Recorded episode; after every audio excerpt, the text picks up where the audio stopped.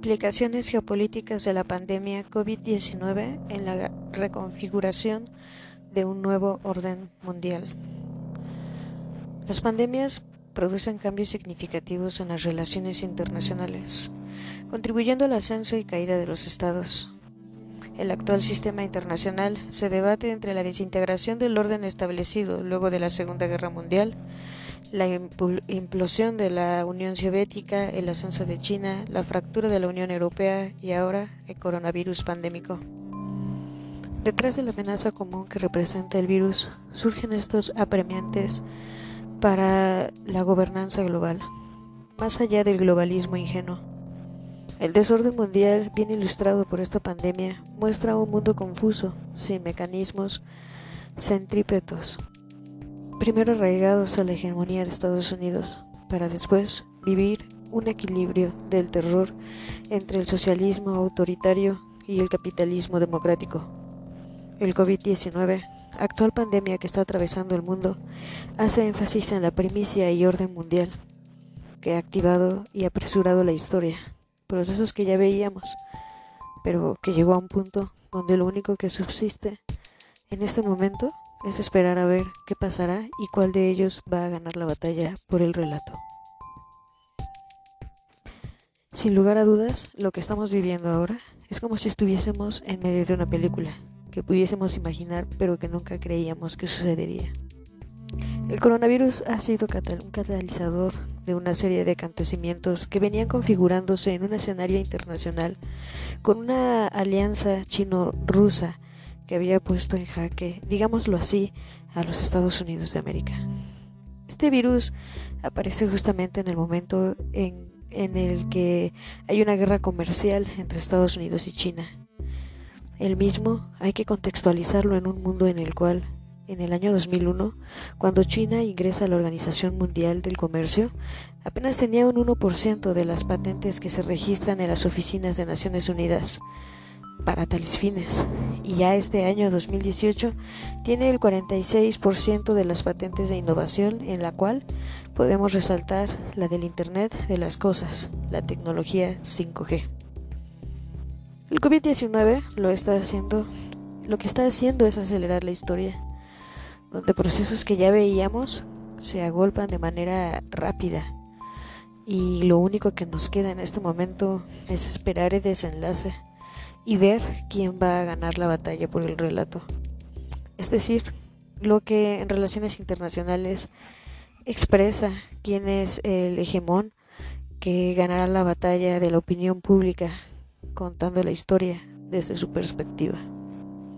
Todos sabíamos que a partir de aquel orden bipolar que se habría figurado en todo proceso que vino a partir de la Segunda Guerra Mundial, a partir de Bretton Woods, Debemos resaltar la expresión del gran historiador inglés Eric Hobsbawm, quien refería al siglo pasado como el siglo XX, corto, debido a que tenía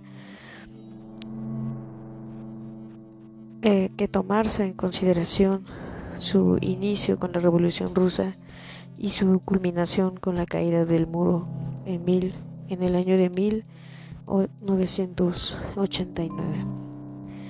1989, con la caída del muro de Berlín y luego con la imposición de la Unión de Repúblicas Socialistas Soviéticas, asistimos el mayor colapso geopolítico del siglo XX.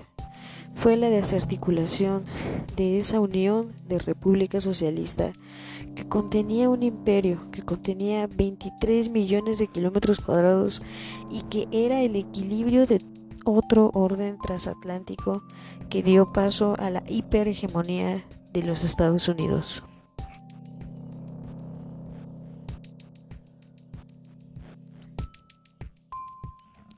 Efectivamente, el profesor Huntington tenía razón. El mundo entraba en un periodo en el cual ese choque de civilizaciones lo vemos reflejado en el enfrentamiento con el mundo islámico, muy especialmente al partir del 11 de septiembre del 2001, con el atentado de las Torres Gemelas, que marcan un antes y un después en el escenario geopolítico global, Y mientras se enfrentaba al terrorismo islámico, el gobierno chino, con su socialización democrático del mercado, con esa base ética confuciana, siguió las directrices marcadas por Deng Xiaoping, quien recomendaba eh, que China debía manejarse con mucha cautela en el escenario internacional, que podía ir en ola, pero no encabezarla, que se debían ocultar eh, las fuerzas del dragón hasta que llegara el momento propicio para ser utilizadas. Todo esto muy característico de las raíces civilizatorias del reino del centro, como es China. La República Dominicana, según las declaraciones de la Comisión Económica para América Latina y el Caribe, es el único país que se va a quedar en el cero en su crecimiento económico en América Latina por el buen desempeño que tenía su economía, no así los demás países de la región, que van a tener desde menos 5 eh, en adelante. De todas las formas, hay que repensar los nuevos escenarios que estarán definiendo en los próximos meses, aunque la realidad de México eh, también ha mejorado un poco, aunque ciertamente esto todavía está por verse. Un virus que no será resuelto por un solo país eh, bilateralmente, sino que por todo un conjunto de la humanidad, como ya vimos. Eh, pues hemos estado viviendo cambios fundamentales que no somos capaces de entender con gran profundidad. Eh, y que estos están aconteciendo, estamos asistiendo a una importante redistribución del poder mundial bajo la atmósfera de un virus y que para darle una respuesta a la altura de los difíciles y complejos escenarios sanitarios y económicos que nos plantea, debe contar con el conjunto de la sociedad mundial.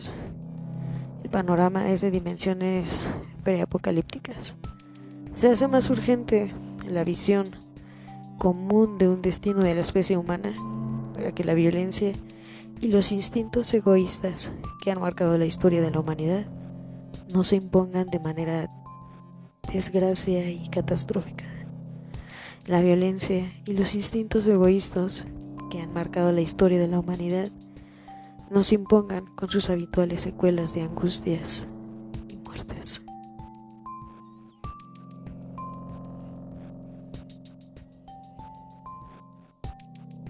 Espero que tengan una excelente noche. Gracias.